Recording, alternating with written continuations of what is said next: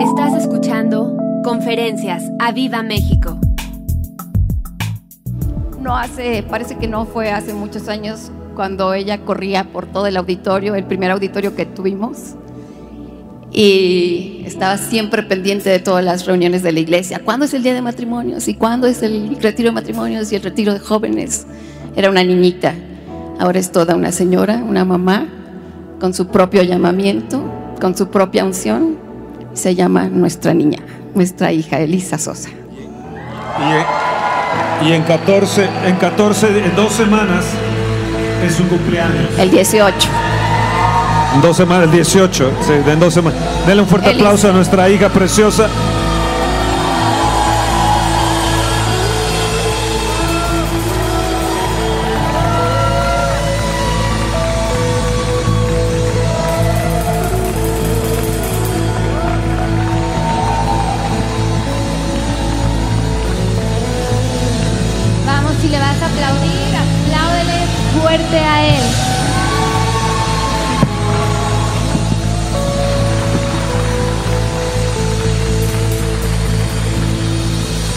Saben,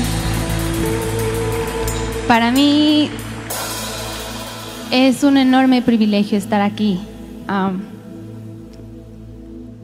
Hoy en esta mañana yo le digo, Dios, úsame. Y espero que este mensaje llegue a sus corazones así como a mí me ha tocado. Y me ha enseñado durante mucho tiempo este mensaje que voy a hablar es algo que yo he practicado. Y como decía mi mamá, desde chiquita siempre estaba en las reuniones, era la primera en preguntar y el siguiente fin de semana que hay, ¿qué vamos a hacer? ¿Qué reunión hay?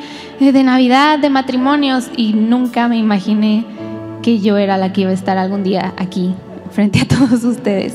Y esta mañana, Señor, recibe toda nuestra alabanza, nuestra adoración. Yo levanto mis manos a ti en acción de gracias, porque no hay nada mejor que estar reunidos en un mismo lugar para aprender de ti. Yo te pido, Espíritu Santo, que me uses, que me unjas, que cada palabra que salga de mi boca penetre el corazón de cada persona que está aquí. Me vacío completamente para que tú me llenes, Espíritu Santo. Sé tú en mí, en el nombre de Jesús. Amén y amén. Dale un fuerte aplauso al Señor. Puedes tomar tu asiento.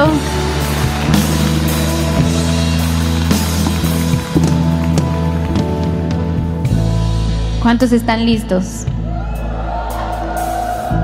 Qué bueno, porque yo no.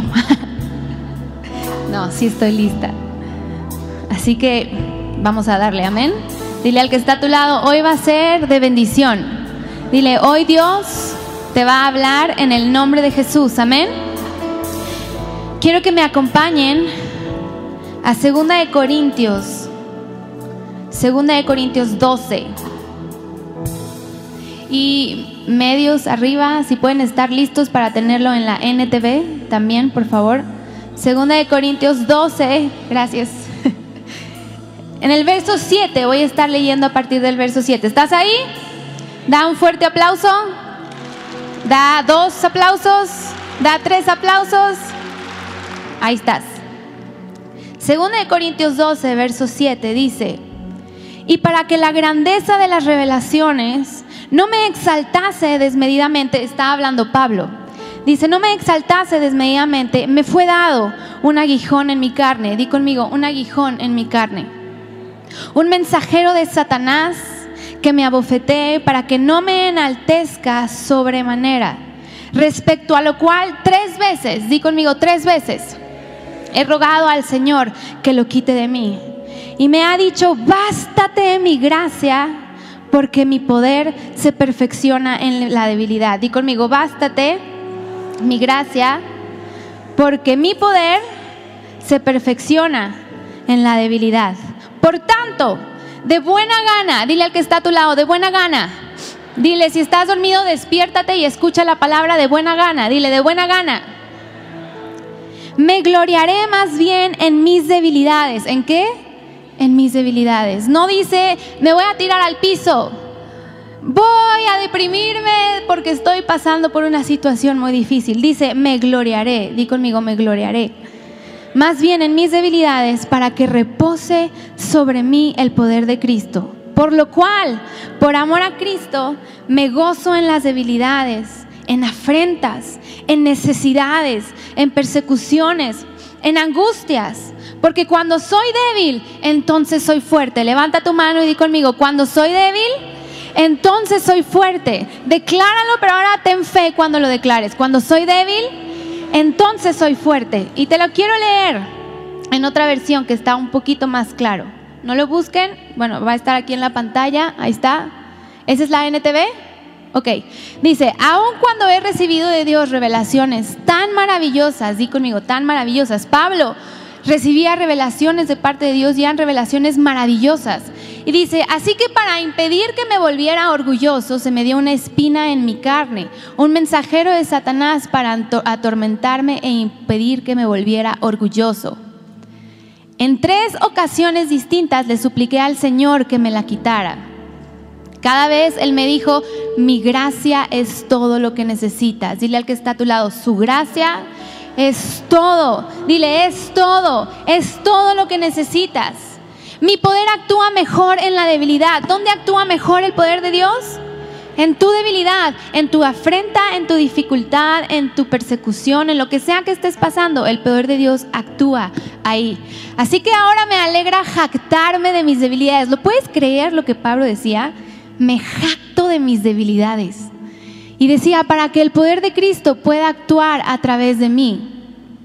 Es por eso que me deleito, di conmigo, me deleito en mis debilidades, en los insultos, en las privaciones, persecuciones, dificultades que sufro por Cristo, pues cuando soy débil, entonces soy fuerte. Di conmigo, cuando soy débil, entonces soy fuerte. ¿Sabes? Pablo pensaba que las tribulaciones, las debilidades, las adversidades, todas ellas estaban llenas de gracia y propósito. Di conmigo, gracia y propósito. Y a lo mejor me dices, Elisa, ¿cómo que de gracia y propósito? Sí, es que, ¿sabes? Esa gracia es su amor tan hermoso que nos dejó. Es esa gracia que te salva, di conmigo, me salva. Suple tu necesidad. Soporta cualquier aflicción que llega a tu vida, la soporta. Di conmigo, la soporta. Dile al que está a tu lado, a lo mejor yo soy tu aflicción, sopórtame. y te ayuda a vencer. Di conmigo, te ayuda a vencer. ¿Y sabes cuál es el resultado?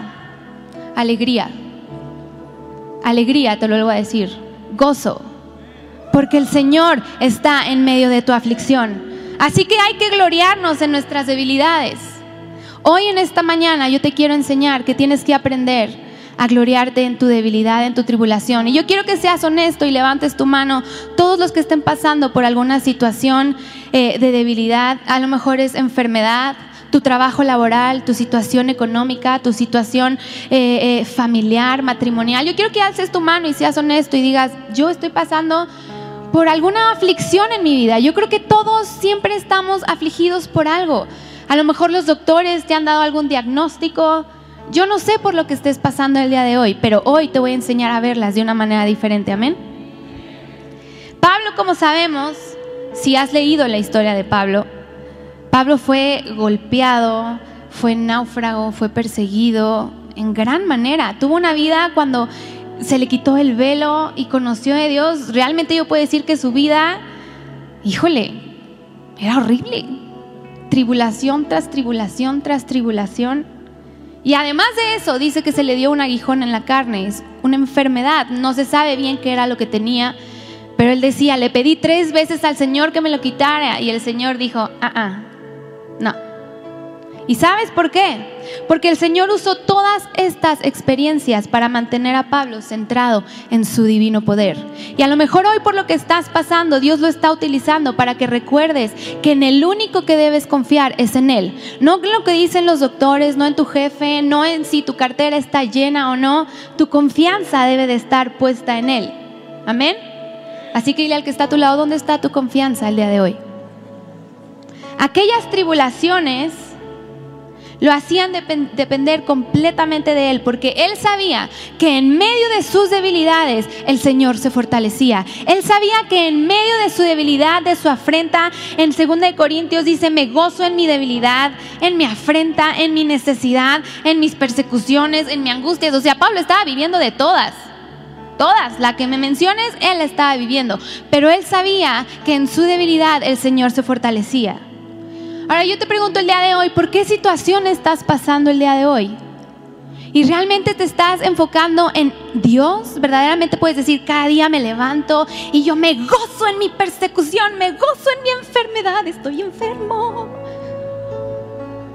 No, la realidad es que cuando uno se levanta y estás en aflicción, no hay dinero, tu situación matrimonial está de la patada, a veces nos levantamos y decimos otro día más. Y no sea el lunes, porque el lunes es pesado para todos. Entonces el lunes es cuando más depresión te da.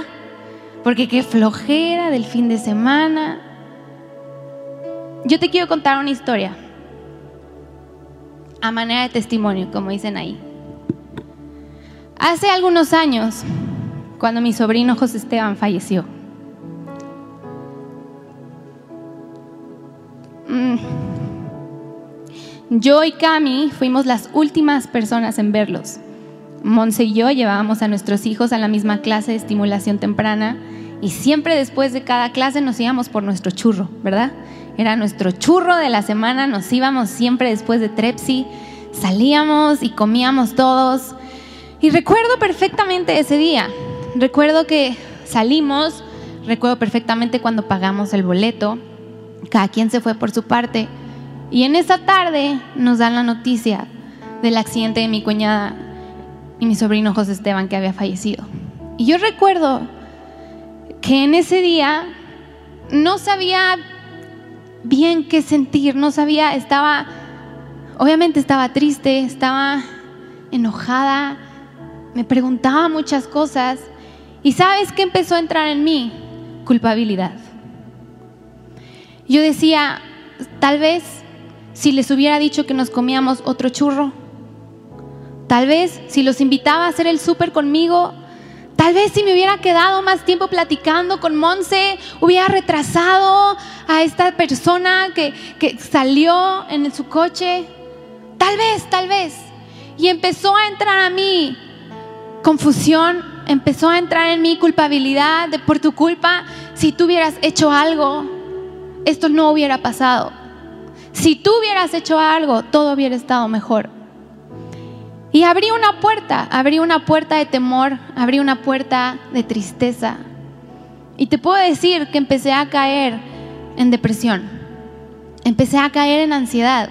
Era una ansiedad que invadía todo mi cuerpo desde los pies a la cabeza. Continuamente estaba el diablo diciéndome, a ti te va a pasar lo mismo. Sí, cuando salgas, Camila se va a matar. ¿Y sabes a qué me llevaba eso en el coche? A quererme yo misma estrellar. A veces tenía que pararme a la mitad de la carretera, orillarme, respirar y decir, ¿qué me está pasando? ¿Qué estoy sintiendo? Y encontré que la forma de calmar mi ansiedad y mi depresión, aparte de que, claro, yo oraba porque yo sabía la palabra de Dios, yo sabía que Él es mi ayudador, yo sabía que es mi roca fuerte, yo sabía que Él estaba conmigo, yo sabía, vengo, a lo mejor dices, Elisa, tú, o sea, ¿cómo tú en depresión, la hija del pastor? ¡Oh! Sí, yo, yo. Todos somos seres humanos y aún los pastores tienen sus días. Y entonces encontré que en el lugar donde más segura me sentía era mi casa. Entonces, entre menos saliera yo de mi casa, pues más segura me sentía porque sabía que no me iba a pasar nada. Claro que pensaba, bueno, te puedes caer de las escaleras, te pegas en la cabeza y ya nadie supo de ti. Y encontré que bajando yo a la cocina y cocinando, mi mente se dispersaba y calmaba mi ansiedad y mi depresión. Entonces hubieron tiempos, hubieron meses donde yo bajaba, los que me conocen, me gusta la cocina, me gusta cocinar, me gusta hacer postres, me gusta hacer platillos. Entonces esos meses había en mi refri todo tipo de cosas. Postres, galletas, gelatinas, lasañas y carnes y platillos y platillos, porque así era como mi mente se distraía. claramente no estaba yo enfocada en Él. Aunque sabía quién era el que estaba en mí, aunque sabía que Jesús es mi Salvador y mi ayudador, yo no estaba enfocada en Él, estaba enfocada en cómo tratar de calmar mi ansiedad y mi depresión. Y a lo mejor tú te encuentras así hoy, haciendo miles de cosas para tratar de calmar tu dificultad, tu debilidad. Pero yo quiero que me acompañes a Romanos 5.1.5. Romanos 5.1.5. Y ahorita te voy a decir cómo fue que superé todo esto. Romanos 5. Déjenme lo busco aquí, lo quiero leer en otra versión. Dice, ¿estás ahí? ¿Sí? Dime, aquí estoy. Ok. Dice,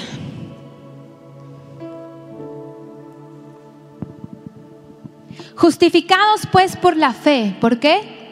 Por la fe tenemos paz. Levanta tu mano y di, tenemos paz.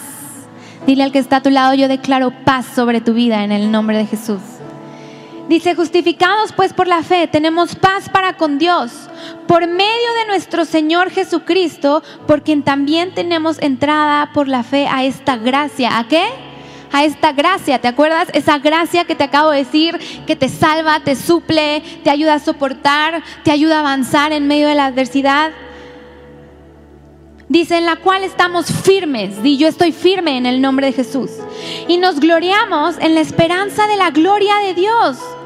Y no solo esto, sino que también nos gloriamos en las tribulaciones, sabiendo que la tribulación produce paciencia, la paciencia prueba, la prueba esperanza y la esperanza no avergüenza. Di conmigo, la esperanza no avergüenza. Porque el amor de Dios ha sido derramado en nuestros corazones por el Espíritu Santo que nos fue dado. Y yo declaro el amor de Dios sobre mi vida en el nombre de Jesús. Fíjate que en, en 2 Corintios 12, el 9, Pablo dice, me gloriaré. Di conmigo, me gloriaré. Y en Romanos 5.3 dice, nos gloriamos. Y a lo mejor dices, bueno, ¿qué tiene que ver me gloriaré y nos gloriamos? Y es que yo me puse a pensar, Pablo practicaba lo que predicaba. Él practicaba, él, si, él, si él te estaba diciendo, me glorío en mis debilidades, gloríate en tu debilidad, es porque él sabía por lo que estás pasando. Él practicaba lo que predicaba. ¿Y cuántas veces no nos encontramos así? Vienes a la reunión todos los domingos escuchas el Señor es tu fortaleza. El gozo del Señor es tu fortaleza. Él se goza en medio de tu debilidad. Tú vas a salir venciendo para vencer. Diga el débil, fuerte soy. Y si sales el domingo y diga el débil, fuerte soy. Y es más, si hay alguien que está pasando por un momento de aflicción, tú mismo se lo dices. No, ten fe, ten fe. Pero tú no lo practicas. Porque te levantas cada lunes sintiéndote igual de mal, pensando en tu aflicción, pensando en los problemas, en toda la presión del trabajo, en tu problema familiar, en tu problema legal, y te encuentras que realmente tú no estás practicando lo que ya sabes que está en la palabra de Dios. Y sabes, déjame decirte que la gracia es el poder omnipotente de Dios para ayudarnos aunque no lo merezcamos aunque no lo merezcamos porque somos pecadores, porque tenemos errores, pero su gracia es ese poder omnipotente que te dice, hey, aquí está la gracia, yo te quiero ayudar a salir adelante, quiero ayudarte a que veas este problema de una manera diferente, di conmigo de una manera diferente. Esta gracia, di conmigo esta gracia, este favor inmerecido, nos fue dado a ti y a mí. Dile al que está a tu lado, sacúdelo y dile, te fue dado a ti. Dile, entiende cabezón, que te fue dado a ti. Tú tienes autoridad para tomarla. ¿Y sabes por qué te conviene tomarla? Porque te va a ayudar a estar firme en los momentos de aflicción. Te va a ayudar a estar centrado en donde debes de estar para poder salir adelante. Porque déjame decirte que sí, sí van a haber aflicciones, sí van a haber adversidades. La palabra de Dios dice, cada día trae su propio qué? Afán. ¿Qué dice? Muchas son las aflicciones del justo, pero ¿qué? De todas ellas te va a librar el Señor. Pero tienes que saber que tienes que ir a su gracia, a esa gracia que te da todo, que te llena de su amor, de sus fuerzas para poder salir adelante. Y en otra versión yo te quiero leer lo que dice Romanos 5. Dice, Dios nos ha aceptado porque confiamos en Él. Él te ha aceptado. No importa por cómo vengas hoy, con errores, con pecados, Él te ha aceptado. Dice, esto lo hizo posible nuestro Señor Jesús. Por eso ahora vivimos en paz. Di conmigo, eso es para mí. Por eso ahora vivimos en paz. Y yo declaro esa paz que sobrepasa todo entendimiento, esa paz que el mundo no da. Y yo la declaro sobre mi vida en el nombre de Jesús. Dice, nos alegra saber que por confiar en Jesucristo, ahora podemos disfrutar del amor de Dios y que un día compartiremos con Él toda, di conmigo, toda su grandeza. Pero también nos alegra tener que sufrir. Ojo, nos alegra tener que sufrir. Alégrate, gózate. Estoy sufriendo. Me duele mi cuerpo. Yes. No tengo dinero. Amén. Él me va a dar más. Dice, pero también nos alegra tener que sufrir porque sabemos que así aprenderemos a soportar sufrimiento. Todo tiene un propósito. Él quiere que aprendas. Dice, y así aprenderemos a soportar, y si la aprendemos a soportarlo, seremos aprobados por Dios. Y yo quiero ser aprobado por Dios. No importa por lo que tenga que pasar, no importa cuál es el camino por el cual Dios me llevar, yo quiero ser aprobado por Dios. Y dice, y si Él nos aprueba, podremos estar seguros de nuestra salvación. De eso estamos seguros. Dios cumplirá su promesa porque Él nos ha llenado el corazón con su amor por medio del Espíritu Santo. Levanta tu mano y di, Dios cumplirá su promesa. Pero dilo fuerte, Dios cumplirá su promesa en mi vida. Aunque ahorita yo no vea por dónde, aunque ahorita yo no vea cuál es el camino, Dios cumplirá su promesa. Y segunda de Corintios 1, quiero que vayamos ahí. Segunda de Corintios 1, del verso 8 al 11 y en la NTV, ahorita me lo ponen cuando yo les diga, dice, porque hermanos, no queremos que ignoréis acerca de nuestra tribulación. Está hablando Pablo de nuevo, de todas sus tribulaciones. Dice, no queremos que ignoréis acerca de nuestra tribulación que nos sobrevino en Asia, pues fuimos abrumados, di conmigo abrumados, sobremanera, más allá de nuestras fuerzas, de tal modo que aún perdimos la esperanza. Pero tuvimos en nosotros mismos sentencia de muerte para que no confiásemos en nosotros mismos, sino en Dios que resucita a los muertos. Y yo confío en Dios que resucitó. Dice, el cual nos libró y nos libra. ¿Y en quién qué? Esperamos. Y en esta versión dice, déjenme la voy a... Ah, bueno, ahí la tienen. ¿Sí la tienen? ¿Sí? Ok. Dice, amados hermanos, pensamos que tienen que estar al tanto. O sea, Pablo dijo, tienen que estar al tanto de todo lo que me ha pasado, ¿ok? De las dificultades que hemos atravesado en la provincia de Asia. Fuimos oprimidos, di conmigo oprimidos, agobiados, más allá de nuestra capacidad de aguantar y pensamos que no saldríamos con vida. O sea, imagínate por la situación por la cual estaba pasando Pablo que dijo, aquí me voy a quedar, aquí ya me petateé. Verso 9. De hecho, esperamos morir, pero como resultado Dejamos de confiar en nosotros mismos y aprendimos a confiar solo en Dios quien resucita a los muertos. Efectivamente, Él nos rescató del peligro mortal y volverá a hacerlo de nuevo. Hemos depositado nuestra confianza en Dios y Él seguirá rescatándonos. Verso 11. Y ustedes nos están ayudando al orar por nosotros. Entonces mucha gente dará gracias porque Dios contestó bondadosamente tantas oraciones por nuestra seguridad. En la Reina Valera el verso 11 dice, cooperando también vosotros a favor nuestro con la oración. Di conmigo, cooperando. Dile al que está a tu lado, cooperando. Pablo sabía que en su debilidad Dios se iba a hacer fuerte. Pablo sabía que él tenía que dejar de confiar en él mismo, sabiendo que el mismo Dios, Jesús que resucitó, lo iba a salvar. Pero me encanta que después dice cooperando con la oración. O sea, eso te toca a ti. No se trata nada más de venir delante de Dios y decir, bueno Señor, tú ya sabes lo que yo tengo, estoy muy, pero muy mal, pues a ver qué haces. No, se trata de cada día ir delante de Él, pelar tu rodilla literal y decirle, Señor, aquí estoy. Yo voy a cooperar contigo con la oración. Yo necesito que tú me ayudes. Así como a Pablo dice que él estaba abrumado. Di conmigo abrumado. Y a lo mejor así te sientes hoy, abrumado.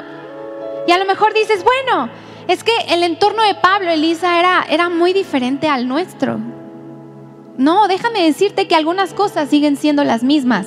La tentación, las dificultades, la persecución, el pecado. La tentación siempre está ahí. Y déjame decirte algo, que Satanás tampoco cambia. Dice la palabra de Dios que Él está como león rugiente, viendo a quién devorar. Y cuando uno no está fuerte en su vida espiritual, eres un target. Di conmigo, yo no quiero ser un blanco. Yo no quiero ser un blanco. Cuando Pablo escribió que estaba abrumado más allá de sus fuerzas, sus palabras estaban respaldadas por la experiencia. Él no nada más decía, me siento súper agobiado, súper abrumado, perseguido, pues nada más porque sí, no. Él lo estaba viviendo, él vivió todas esas cosas. Cuando él decía estoy abrumado es porque verdaderamente sentía que ya no podía. Él dice en el verso 8, perdimos la esperanza de conservar la vida. Y a lo mejor así te encuentras hoy, que estás perdiendo la esperanza, que dices, no puedo más, estoy en un mismo círculo, voy a un trabajo, salgo, tengo que buscar otro. Voy a un trabajo, salgo, tengo que buscar otro. Voy al doctor, me dicen que estoy bien, regreso y ahora estoy mal. Mi situación matrimonial ni se diga, ya ni siquiera siento amor por mi pareja. Eso está mal, déjame decirte que está mal. Porque Dios no quiere que vivas así. Ni conmigo, Dios no quiere que vivas así. Pablo confiaba en un Dios que resucitó, en un Jesús que resucitó. Di conmigo, Jesús resucitó. Dile, y Él es mío, Él es mío. Yo tengo al alcance esa gracia que Él me ha dado. Él creyó en el Señor que le iba a ayudar en medio de sus tiempos de dificultad. Así que dile al que está a tu lado, sacúdelo y dile, es tiempo de creer. Dile, es tiempo de creer. Así como a nosotros, también a Pablo le venían situaciones difíciles. Pero él sabía que Dios le iba a ayudar. Y tú tienes que saber hoy que Dios te va a dar la victoria. Amén.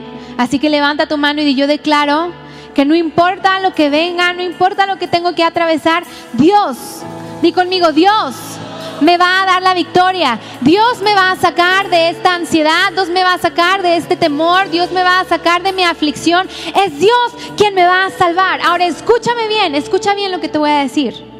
Entendemos, di conmigo, entendemos el poder de Dios cuando llegamos al límite de nuestras fuerzas. Te lo vuelvo a repetir, entendemos el poder de Dios cuando llegamos al límite de nuestras fuerzas. ¿Por qué? Porque es ahí donde experimentas su presencia sobrenatural. Es ahí donde experimentas su poder sobrenatural. Cuando tú vienes y le dices, Señor, ya no puedo más. Cuando tú vienes y le dices, Señor, te confieso mi debilidad y mi insuficiencia, ya no puedo más. Es ahí donde empiezas a experimentar ese poder sobrenatural del cual habla la palabra de Dios que te va a sacar adelante, del cual habla la palabra de Dios que dice, yo soy tu roca, yo soy tu fortaleza, todo va a estar bien en el nombre de Jesús. Dale un fuerte aplauso al Señor. Hoy en esta mañana tienes que entender que mayor es el que está en ti que lo que te está afligiendo. Tienes que entender que más fuerte es el que murió y resucitó que lo que te está afanando hoy. A veces, en medio de la adversidad, la única fuerza que nos queda es decir, Señor, no puedo más. No puedo más. Yo en mis fuerzas no lo voy a lograr. En mi propia sabiduría, en mi propia inteligencia no la voy a hacer. Y eso fue lo que me pasó a mí con mi ansiedad. Me di cuenta que el hecho de bajarme a cocinar no me estaba ayudando absolutamente nada. Al contrario, mis problemas de ansiedad, depresión y ataques de pánico fueron mucho peor. Al grado que me tiraban, no podía yo cocinar, Toño me tenía que cargar, me temblaba todo el cuerpo, se me quedaba dormida la quijada, la lengua, no podía ni siquiera yo decir el nombre de Jesús.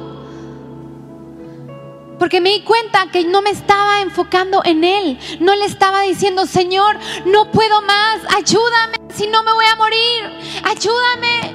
Porque en medio de un ataque de ansiedad ahí me voy a quedar, no sé qué me va a pasar en el coche. Ayúdame. Si tú no haces algo, no va a suceder nada. Y hoy tienes que rendirte a los pies del Señor y decirle, Señor, en mis fuerzas no lo voy a lograr. En mi propia capacidad, inteligencia, sabiduría, no la voy a hacer. Necesito de ti. Y sabes, mis pastores, mis papás nos enseñaron que la palabra de Dios es tan hermosa que aun cuando te sientes hecho una basura, como la hija del pastor va a estar pasando por depresión, por ansiedad, no sirves para nada, Elizabeth. ¿Cómo estás? Todo lo que has aprendido a lo largo de los años con tus papás y mírate dónde estás. Pero ellos me enseñaron que detrás de cada dificultad hay una gran perla. Hay un gran propósito. Y cada dificultad que estás viviendo hoy te va a hacer más fuerte. Y eso fue lo que yo aprendí, que en medio de mi ansiedad, en medio de mi problema, en medio de mi yo sentir que ya me quería morir, que para qué vale la pena vivir sintiéndome en este estado, Dios me decía, yo te voy a sacar venciendo para vencer, yo te voy a hacer más fuerte, porque esto no te va a tumbar. Déjame decirte que lo que sea, que lo que sea por lo que tú estés pasando, no te va a derribar, porque vas a salir más fuerte. Dios tiene un propósito y ese propósito es grande. Su gracia está contigo. Esa gracia, ese amor, ese favor está de tu lado. Solamente tienes que ir a la palabra de Dios y decir, Señor, yo quiero que tu palabra se vuelva viva y eficaz en mi vida. Amén. El Salmo 23, si le vas a aplaudir, apláudele fuerte.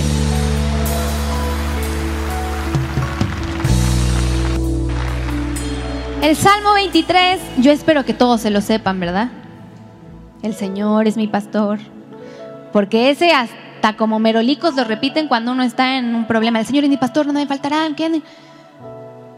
Pero fíjate, yo quiero que nos enfoquemos en el verso 4. Dice, aunque ande en valle de sombra de muerte, di conmigo, en valle de sombra de muerte, di conmigo, no temeré Dile al que está a tu lado, no temas. Dile, quita esa cara de, de, de, de, ay, dile, me caes mal. Quita esa cara. Dile, no temerás mal alguno en el nombre de Jesús. ¿Por qué? Porque tú estarás conmigo. Tu vara y tu callado me infundirán aliento. Y déjame decirte, que aunque tú sientas que estás pasando por ese valle de sombra y de muerte, hoy le puedes decir a Satanás, podré estar pasando por lo que estoy pasando, pero no voy a establecer mi campamento ahí. No voy a establecer mi mirada, mi confianza ahí, porque mayor es el que vive en mí. ¿Por qué? Porque el gozo del Señor es mi fortaleza. ¿Por qué? Porque yo sé que Él es el que me va a ayudar a salir adelante. Amén. Y sabes, donde hay montañas, siempre hay valles. ¿Cómo? Sí, en lo natural así es. Si me pueden poner arriba, chicharito, la foto que te pedí. Esa es una montaña normal. Así la creó Dios. Y todas esas cosas que ves así son los valles. ¿Si alcanzan a ver? A lo mejor dices, ay, pero pues para escalar una montaña está fácil. Está fácil. No, déjame decirte que una montaña la puedes ver así con sus valles y decir, no, no está tan difícil de llegar a la cima. Pero déjame decirte que a veces es muy, muy difícil. Y lo mismo pasa en nuestra vida espiritual. A veces, para llegar al lugar donde Dios quiere que estés, a veces para llegar al lugar de su propósito, debemos atravesar por el valle de sombra y de muerte. A veces para llegar a la cima tienes que atravesar por dificultades, por adversidades. Porque claro, llegar a la cima y estar ahí es padrísimo. A lo mejor tú me dices, ay, está muy bonita tu conferencia, Elisa, pero yo estoy a todo dar, no me falta absolutamente nada, estoy bien laboralmente, estoy bien de salud, estoy bien eh, eh, eh, económica, en mi vida matrimonial, con mis hijos, estoy bien, no me hace falta absolutamente nada. Yo te digo, qué bueno. Pero seguramente algún día vas a tener que atravesar por un valle para llegar a otro nivel, a otra cima. Pero esos valles no los vas a cruzar solos porque Él está contigo. ¿Sabes? Llegamos a la cima esforzándonos en el valle y es ahí donde descubrimos el carácter y las promesas de Dios, porque cuando estás en ese valle es ahí cuando corres a la palabra y entonces empiezas a leer y empiezas a decir, wow, hay promesas, hay promesas de que Él está conmigo, de que este valle no lo voy a atravesar solo. Es ahí donde empiezas a descubrir el carácter de Dios. Y di conmigo, yo quiero descubrir el carácter y la promesa de Dios. Sabes, Dios es un pastor celoso. Quiere que sus ovejas dependamos 100% de Él. Dí conmigo, yo quiero depender 100% de Él. Y ahora escucha bien esto que te voy a decir. A veces nos lleva a través de los valles para eliminar cada hábito, patrón de pensamiento, apoyo externo que usemos en lugar de confiar en Él.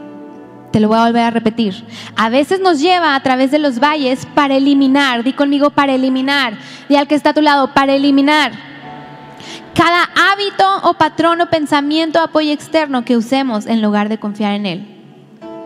En los valles de aflicción es donde descubrimos si nuestra fe, si nuestra sabiduría son creadas por nosotros mismos, nuestra valentía, son creadas porque tú dices, ay, yo tengo una sabiduría bien acá. Estudié en la escuela no sé qué y yo ya vi cómo voy a salir de esta aflicción si le hago así y te encuentras que todos los días lo estás haciendo en tus propias fuerzas y déjame decirte que tarde que temprano te vas a cansar hasta que te des cuenta que la valentía, la fe y la sabiduría que necesitan no son las tuyas sino las de Dios. Amén. En la semana, hace dos semanas, estaba viendo en Instagram a unas personas que sigo, no son cristianas. ¡Ay, cómo sigue esa gente no cristiana! No se preocupen, no pasa nada. No, no son personas malas. Son, eh, ella es una atleta con su esposo y se propusieron este año, una de sus metas fue escalar el Kilimanjaro. ¿Me pueden poner esa foto, por favor? El Kilimanjaro, para los que no saben, es la montaña más alta en África. Esa. O sea, es la más alta. Y hoy en día ya hay, eh, tú puedes ir a una agencia de viaje y decir yo quiero ir a escalar y entonces te mandan con un equipo especializado eh, solamente para ti que te ayuda a escalar y a llegar a la cima, porque realmente llegan hasta la cima. Y me encantaba que estas dos personas iban felices con, su familia de él, que también son atletas, todos saben, todos iban preparados, con sus mochilas y con todo, porque no creas que nada más llegas y le empiezas a escalar y llegas en un día. Es un recorrido, lleva a veces hasta semanas. Entonces fui siguiendo toda su trayectoria y empecé a ver cómo el primer día, pues ahí van todos entusiasmados y ¡wow! Ya llegamos a la primera parte y ¡wow! Y vamos a acampar y vamos a hacer del baño en una roquita. Yo decía, por esto se alegran hacer del baño ahí, guácala. Pero bueno, ellos estaban felices porque sabían que a dónde iban a llegar era la cima. Y entonces conforme iban pasando los días, empezábamos a ver, empezaba yo a ver cómo ellos se empezaban a agüitar porque ellos ya sabían y estaban conscientes el cambio de presión, el cambio de altura, las situaciones por las que iba su cuerpo a tener que atravesar para poder llegar a la cima, pero nunca se imaginaron que iba a ser tan difícil. Y me encanta que ella se está grabando, todo lo iban grabando, todo lo iban grabando. Y en un momento de dificultad donde ya no podían, ella ya no podía respirar tanto y, y son atletas, o sea, son profesionales. Ni siquiera ella es cristiana ni nada, pero lo único que dijo fue, God help me. Dios ayúdame. Si yo no puedo, decía ella en inglés, si yo no puedo, no vamos a llegar a la cima. Y me encantó porque yo dije, ¿cómo alguien que no conoce de Dios, en su momento de debilidad, dijo, Señor, no puedo. O sea, si tú no vienes y me fortaleces, no vamos a llegar a la cima. Si alguien que no conoce la palabra de Dios lo puede entender, ¿cuánto más tú que conoces la palabra de Dios? Hoy tú tienes que saber que esa gracia, ese poder es más que suficiente para superar cualquier afrenta, cualquier dificultad, es más, cualquier consecuencia del pecado, porque a lo mejor lo que hoy estás viviendo sí puede ser alguna consecuencia del pecado, porque déjame decirte que claro, Dios es un Dios misericordioso, es un Dios amoroso, es un Dios lleno de gracia, pero no significa que si pecas y pecas no te va a pasar nada, claro que no, las consecuencias ahí van a estar, pero Dios te va a ayudar a atravesarlas y a salir adelante. Amén. Quiero que vayamos para terminar al Salmo 119. Salmos 119 del 65 al 74. ¿Estás ahí? Llevo casi 40 minutos. ¿Se les ha hecho largo? ¿No? Ya voy a acabar.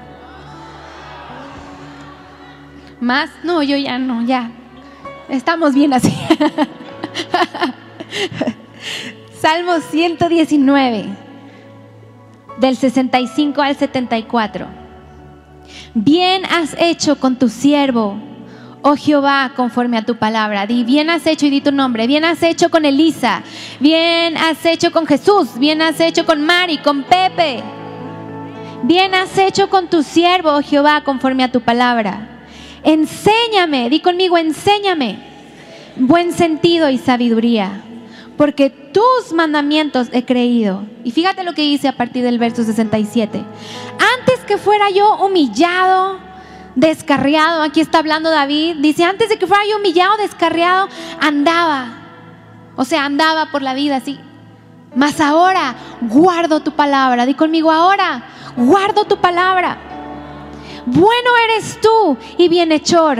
Enséñame, di conmigo, enséñame. Enséñame tus estatutos. Contra mí forjaron mentira los soberbios. O sea, este es otro. Primero vemos a Pablo y ahora vemos a David que también dice, úchala, por, pues por cuántas cosas tan feas pasaban. Pero me encanta la fe de ellos. Dice, contra mí forjaron mentira los soberbios, mas yo guardaré de todo corazón tus mandamientos. Di conmigo, yo guardaré de todo corazón tus mandamientos. Se engrosó el corazón de ellos como cebo, mas yo en tu ley me he regocijado. ¿Me he qué?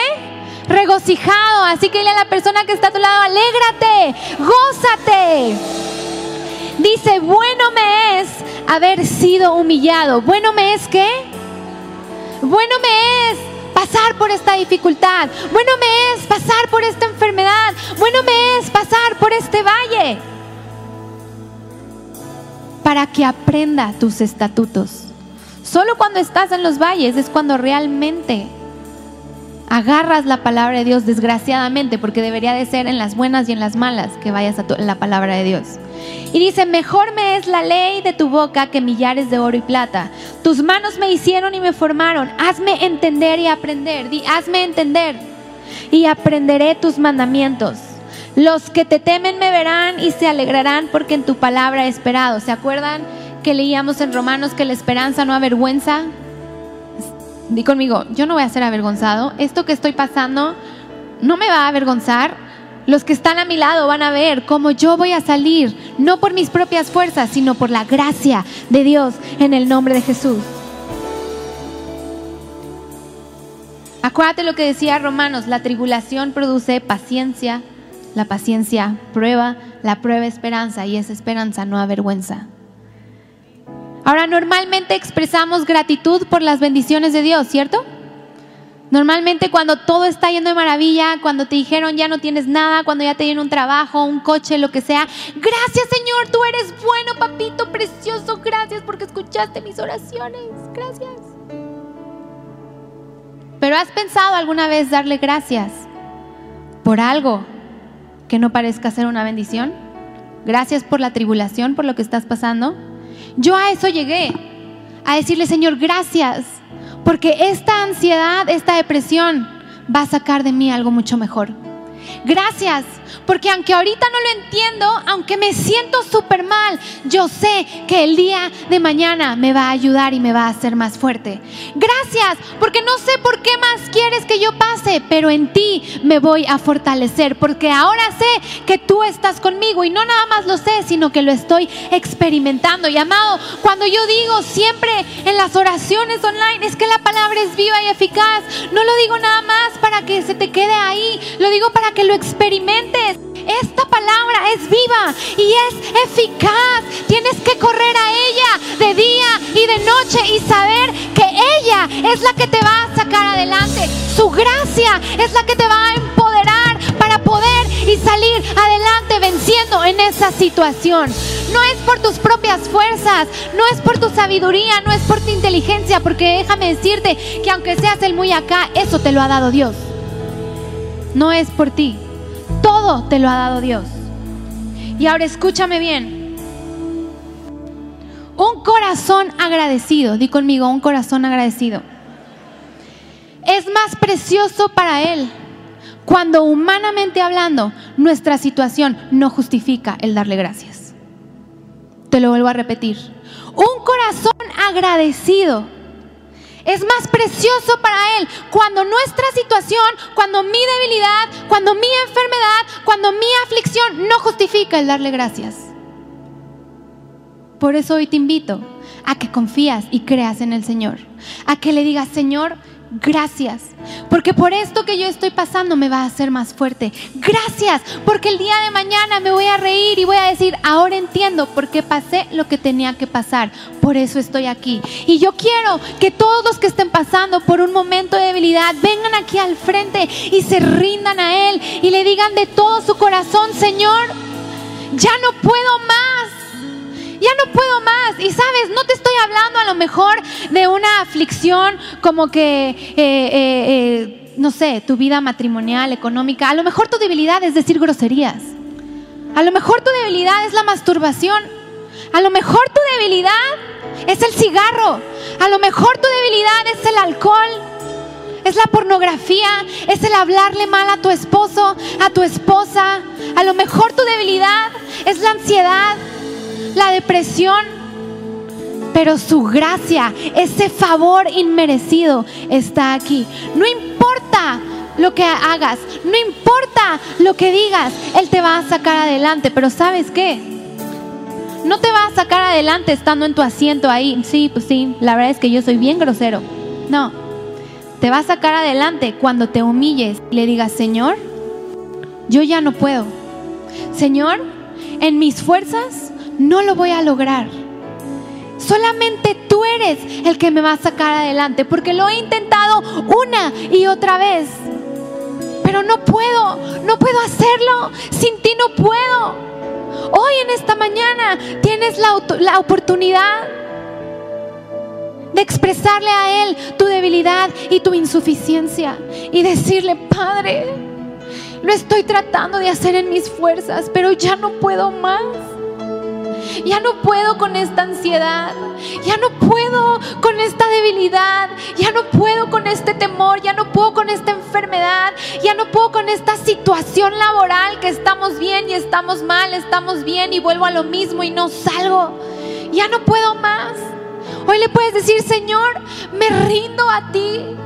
Hoy me agarro de tu gracia, esa gracia que dice que me va a suplir, que me va a ayudar a soportar.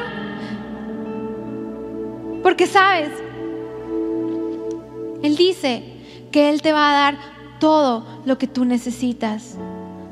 Todo. Cuando digo todo, de verdad es todo. Él quiere sacarte de tu aflicción.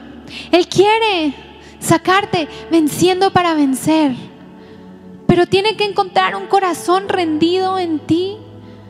A lo mejor a tu familiar le hace falta conocer de Dios y estás preocupado, estás abrumado. Señor, ¿qué va a pasar con mi hermano, mi hermana, mi tío, mi tía, mi papá? Pero no es en tus fuerzas, es en Él. Señor, es que yo ya quiero dejar de ser grosero, quiero dejar, quiero dejar de ver pornografía, quiero dejar de estar metido en esto. En tus fuerzas no lo vas a poder hacer porque vas a caer una y otra vez. Pero con el Señor de tu lado, tú lo vas a lograr.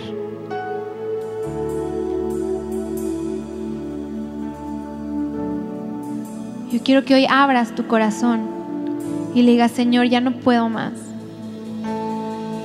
Ya no vivo yo, mas Cristo vive en mí. Dile, Señor, estoy harto, harta de hacer que esto funcione. A lo mejor ya me cansé, Señor, de pedirte por mi sanidad, pero ahora te voy a dar gracias porque yo sé que tú tienes algo grande, yo sé que hay un propósito detrás de todo esto. Filipenses 4:19 dice, mi Dios suplirá todo lo que os falta conforme a sus riquezas en gloria en Cristo Jesús. Él suplirá todo, todo lo que tú necesitas. Y esto no es de broma ni de chiste ni para que se estén riendo, esto es para que vengas delante de Él y le digas, Señor, necesito de ti. Porque sabes qué? Que a lo mejor hoy todo está bien, pero el día de mañana te vas a enfrentar con algo porque te lo vuelvo a repetir. Nosotros los hijos de Dios no estamos exentos de sufrir tristezas, de sufrir tribulación, de sufrir adversidades. No, no estamos exentos.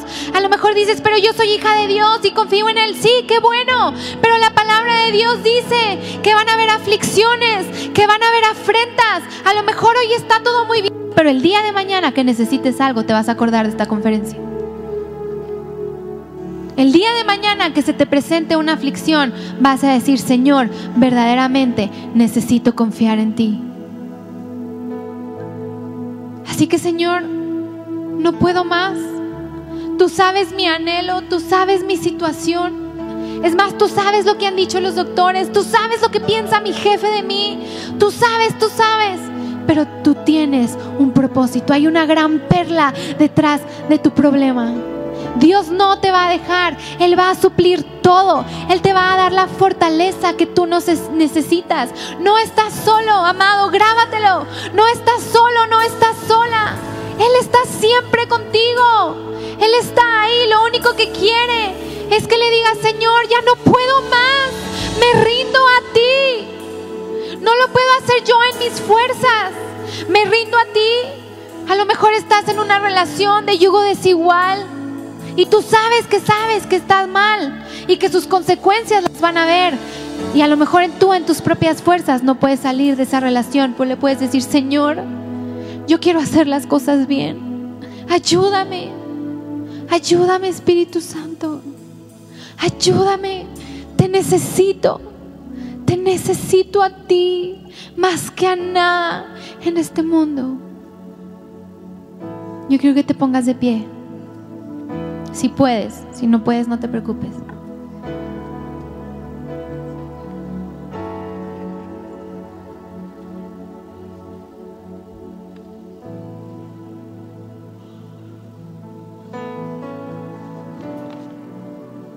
necesito a ti. Sabes, hoy tienes que saber que tienes una promesa que Dios suplirá cada necesidad en tu aprueba y tu congoja. Sí, sí vamos a pasar por tribulaciones, sí, sí vamos a pasar por momentos de aflicción. Sí, no te voy a decir que la vida en Cristo es color de rosa. Vean a Pablo, náufrago, perseguido, en prisión, pero su confianza siempre estaba en Dios. No estaba en lo que él estaba sintiendo en ese momento, no. Su confianza estaba en Dios. Y a lo mejor sí, podremos pasar por momentos de aflicción, de debilidad, pero tienes la promesa de que Él te va a sacar adelante. Tienes la promesa que detrás de todo esto que estás viviendo hay un gran propósito que te va a hacer ser agradecido. Así que hoy levanta tu mano y dile gracias Señor, porque en medio de mi dificultad, en medio de mi adversidad, tú estás conmigo. Dile, tú eres el que me va a sacar adelante. Tú eres el que me va a ceñir de fuerzas. Tú eres el que me va a sacar venciendo para vencer. Porque tú dices que la esperanza no avergüenza. Dile gracias Padre, porque ahora sé que en estos valles de sombra y de muerte, aún tú prometes sanidad y seguridad. Hoy reconocemos, Padre, que no está en nuestras propias fuerzas. Hoy reconocemos que necesitamos de tu gracia, de ese, de ese poder que es más que suficiente para superar cualquier adversidad. Y el Espíritu Santo, lléname de tu gracia. No está en mis fuerzas. Diga el débil, fuerte soy. Diga el débil, fuerte soy. Grítalo, diga el débil, fuerte soy. Salmo 25 dice, verso 4, muéstrame, oh Jehová, tus caminos. Dile, Padre, muéstrame tus caminos. Enséñame tus sendas, encamíname en tu verdad y enséñame porque tú eres el Dios de mi salvación. Él es el Dios de tu salvación. Él es el Dios que te va a sostener en medio de cualquier aflicción que llegue a tu vida. No caminas solo, Él está de tu lado. No estás solo, Él está contigo. Él quiere ayudarte, Él quiere sanarte, pero quiere que lo reconozcas. Quiere que reconozcas que eres débil para que entonces Él pueda hacerse fuerte. Te lo vuelvo a repetir, su gracia es el poder omnipotente de Dios para sacarte adelante en cualquier circunstancia. Y acuérdate lo que te dije, un corazón agradecido. Agradecido en algo que no justifica el ni siquiera dar gracias. Eso, eso es lo que capta la atención de Dios. No el que seas agradecido por todo lo que tienes, porque eso es muy fácil. Gracias, Señor. Porque tengo casa, tengo alimento, tengo trabajo, tengo hijos. Eso es muy padre. Pero que cuando le dices gracias, porque en esta aflicción algo bueno tienes para mí. Gracias, porque en medio de esta tribulación tú estás formando carácter, paciencia, me estás probando y yo voy a seguir adelante. Amén. Así que diga el débil, diga el débil, el gozo del Señor es mi fortaleza. El gozo del Señor es que mi fortaleza. Así que dile gracias, Padre. Dale un fuerte aplauso al Señor y dile gracias, Señor. Yo sé que estás Gracias, conmigo. Señor. Gracias, Espíritu Santo. Gracias, Padre. Yo sé que estás conmigo. Yo sé que estás conmigo.